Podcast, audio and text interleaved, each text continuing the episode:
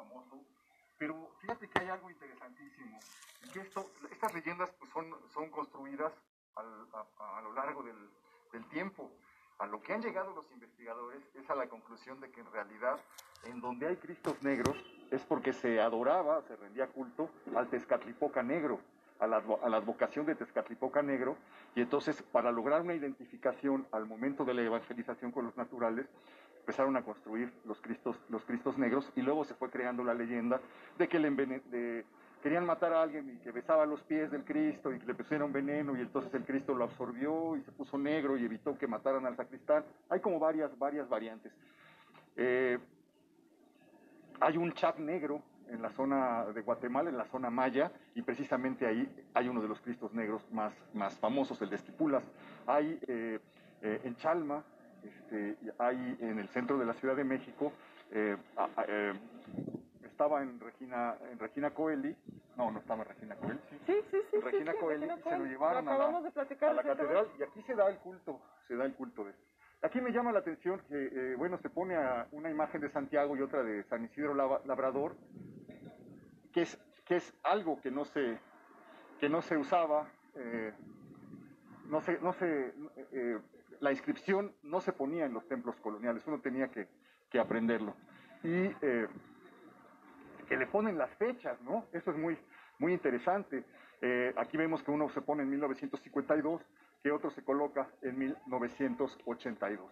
Y bueno, seguimos, seguimos caminando, encontramos el templo lamentablemente cerrado, eh, hubiera estado muy interesante poderlo visitar, pero nos vamos a dirigir hacia una capilla del de, eh, siglo XVI, de la que eh, Carlos Héctor nos platicará un poco. Bien, ahí tenemos justamente detrás del Palacio Municipal, del el edificio que ocupa el Ayuntamiento de Toluca, se encuentra la capilla exenta, que es una construcción pues muy única. Aquí Beca nos puede platicar un poco mejor la forma que tiene. Es eh, pues de una sola pieza, no, no, no sé cómo decirlo arquitectónicamente, sí, pero... Sí, parece como si fuera este, todo, casi como si estuviera labrado de una sola piedra, ¿no? Porque es una capilla como redondeada. A mí me llamó mucho la atención eh, desde que la, vimos al pasar, porque me recuerda un poco, por ejemplo, la de la Concepción en, en el centro histórico de la Ciudad de México. Sí, sí, así es. Eh, pareciera que es, eh, pues, una construcción muy antigua, ¿no? Se ve sin duda mucho más antigua que la de la Veracruz y me parece que es del, del siglo XVI, ¿cierto? Siglo XVI, correcto. Entonces, digamos que estas dos iglesias serían la, en el histórico las más antiguas que tenemos a la vista, que aún funcionan, que tenemos levantadas en buen estado. Desgraciadamente también está cerrada porque el interior es muy hermoso, se hacen eh, una acústica muy particular y hay conciertos de música, hay eventos culturales y bueno, pues la han cambiado de color, pero es muy hermosa. Pero se conserva. Y sí, estas, estas pequeñas capillas eh, muchas veces se construían en los límites de la ciudad. Lo hablamos hace poco cuando estuvimos en la Merced, ¿no? Con la pequeña capilla que hay ahí en la Ciudad de México. Eran eh, capillas que de alguna manera marcaban eh, pues la, la entrada. pero no sé si aquí tengan una idea más clara de por qué se construye aquí esta, esta pequeña capilla. No, esta no la, no la es un misterio todavía. Bueno, mira, pero de todas maneras, es que se construye aquí porque es el, el punto que elige eh, Fray Andrés de Castro para iniciar el proceso de evangelización. Fray Andrés de Castro es, eh, es un, un, franciscano que llega a este sitio y que eh, comienza a rodearse de una leyenda de bondad que ya no sabe uno si son cosas que la propia orden religiosa propalaba o efectivamente ocurría, pero dicen que cuando se quería retirar de aquí había sido tan bueno con los con los, eh, con los indígenas frente al trato bestial de los conquistadores, que cuando él trataba de irse, le cerraban el paso y no lo dejaban, no lo dejaban ir para que se, para que se quedara.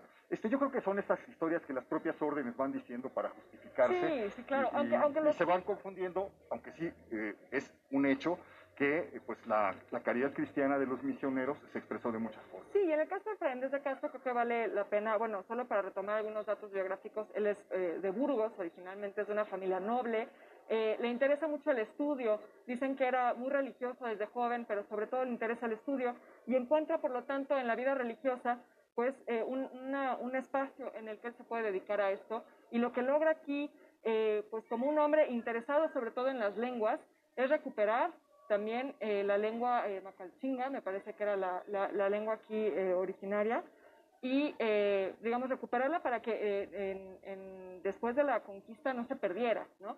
Hace un vocabulario, una especie de diccionario español Maxatzinga, eh, también lo, que terrible, lo que es terrible es que todas sus obras se pierden. No, sabemos solamente que existieron, tenemos los títulos, pero todas se, se desaparecieron. Este, es terrible también que la obra de una persona que jugó un papel tan importante se, simple y sencillamente se haya esfumado, ¿no? Sí, sí, sin duda. Y bueno, eh, también aprendió náhuatl, es decir, él eh, realmente parece que hizo un esfuerzo por entender esta cultura a la que llegaba a estos pueblos. Em, hace, como les decía, el diccionario. Y bueno, eso también nos habla de la formación que tuvo como teólogo, ¿no? Él, aprendió latín, griego, hebreo, y bueno, tenía esta facilidad maravillosa para las lenguas. Pues qué buena, qué buena semblanza, mi querida Beca. ¿Por qué no nos vamos hacia la casa de José María Velasco? Correcto. O, hacia y hacia el Cosmovitral podemos también. Hacia el Cosmovitral, bueno.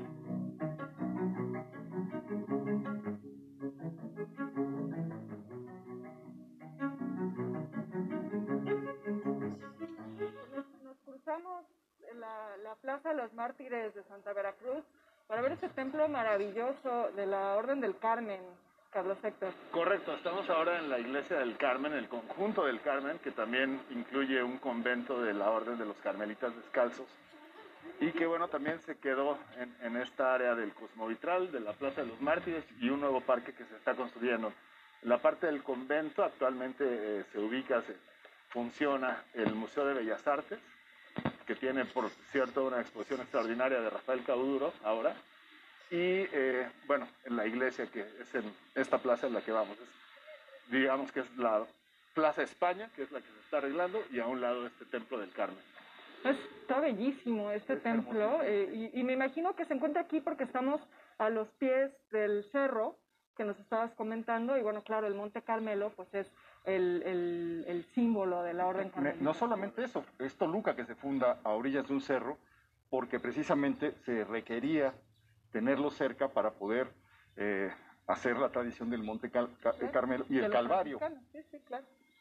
Este, bueno, es, es extraordinario. El arquitecto eh, no estoy segura, el arquitecto eh, Miguel, ay, se me fue Rivera? Miguel de Rivera, sí, y el campanario José Damián Ortiz de Castro. Bueno, no es extraño porque José Damián Ortiz de Castro es precisamente este arquitecto extraordinario que eh, construye las torres de la catedral, termina las torres de la catedral. Hay que, hay que, tener, hay que tener claro que la catedral, en la Nueva España nunca vieron la catedral como la vemos nosotros. Estuvo, estuvo siempre inconclusa, fue un proceso de 300, de 300 años y eh, él resuelve las torres de la catedral y no solamente resuelve las torres de la catedral, resuelve un problema que es cómo subir las campanas de la catedral con las toneladas que pesan para colocarlas ahí. No hallaban la manera de resolverlo, se lanzó un concurso público y eh, llegaron muchas propuestas y él diseñó un artefacto por medio de poleas para poderlas subir y, colocar. Este es uno de los personajes que trabajaron en la catedral a lo largo de toda su vida como arquitectos Hubo durante tres siglos generaciones de arquitectos, digamos Claudio de Arciniega en adelante, que trabajaron en la catedral hasta que se murieron y no, no acababan. Y agarraba el proyecto otro arquitecto que trabajaba unos años o lo corrían o se enfermaba o se moría. Y fueron pasando generaciones de arquitectos que eh, culminaron con la, la obra de la catedral, que es la obra mayor del virreinato. José Damián Ortiz de Castro precede a la llegada de Manuel Tolsá, es decir, es el arquitecto anterior.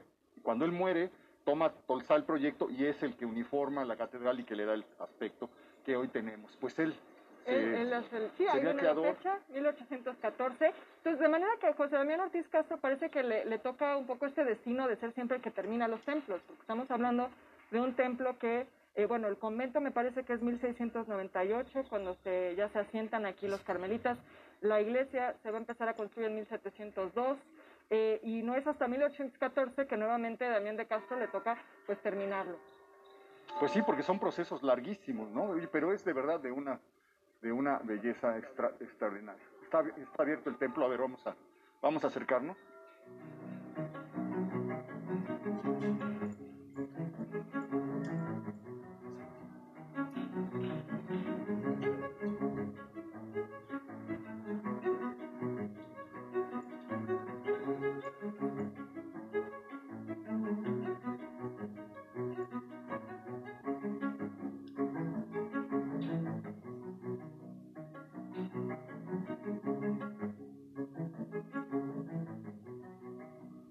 Toca ver en este, en este templo la intervención neoclásica.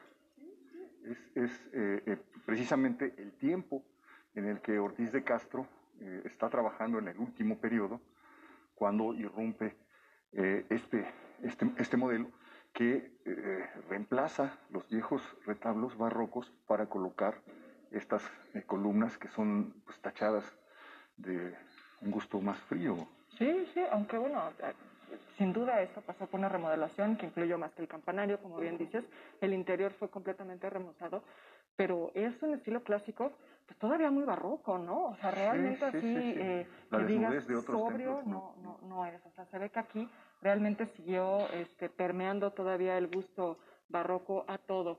Em, y, bueno, interesante también es porque... muy interesante porque es un momento de transición. Es, lo que a decir. Pensamos que siempre como cortes, este, muy, ¿no? Que a partir de tal año ya... Tal fecha pasó tal cosa. No, aquí estamos viendo todavía cómo se enciman los, los gustos. Va de salida totalmente eh, el, el, esplendor del barroco. Ya está considerado de mal gusto. Es considerado un exceso.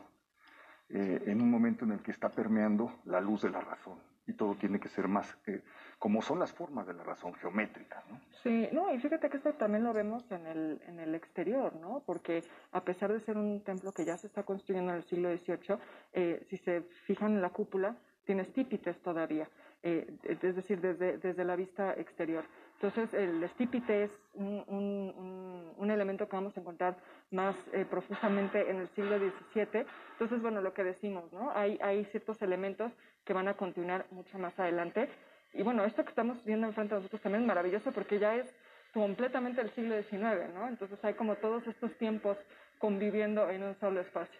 Nos contabas, eh, Carlos Héctor, que el convento ahora es, es museo. Em, de manera que, bueno, los, los carmelitas en algún momento salieron de, de, de, él. Me pregunto si eso sucedió en la reforma o cómo fue el proceso en el que ya finalmente el convento se convierte en el Museo de Bellas Artes. Mira, todo el conjunto que alberga también ahora eh, la secundaria número uno de la ciudad de Toluca, que es una, un lugar tradicional, y que, bueno, pues eh, curiosamente aquí vamos a enlazar con lo que seguimos, que es el Cosmovitral.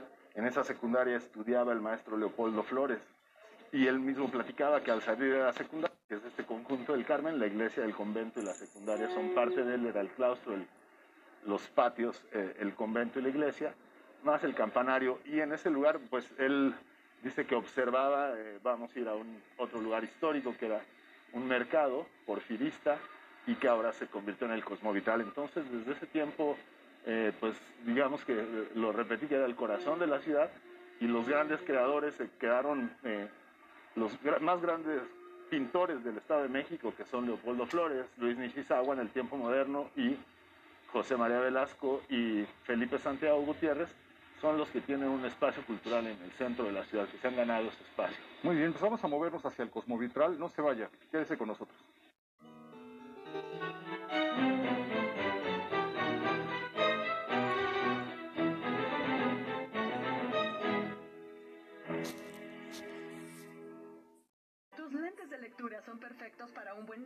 Pero no para un mensaje de texto ni para ver la computadora. Ya deja de comprar tantos pares de lentes. Lo que necesitas son los nuevos y fabulosos Bismax Eagle Eyes Autofocus. Son los innovadores lentes para leer que se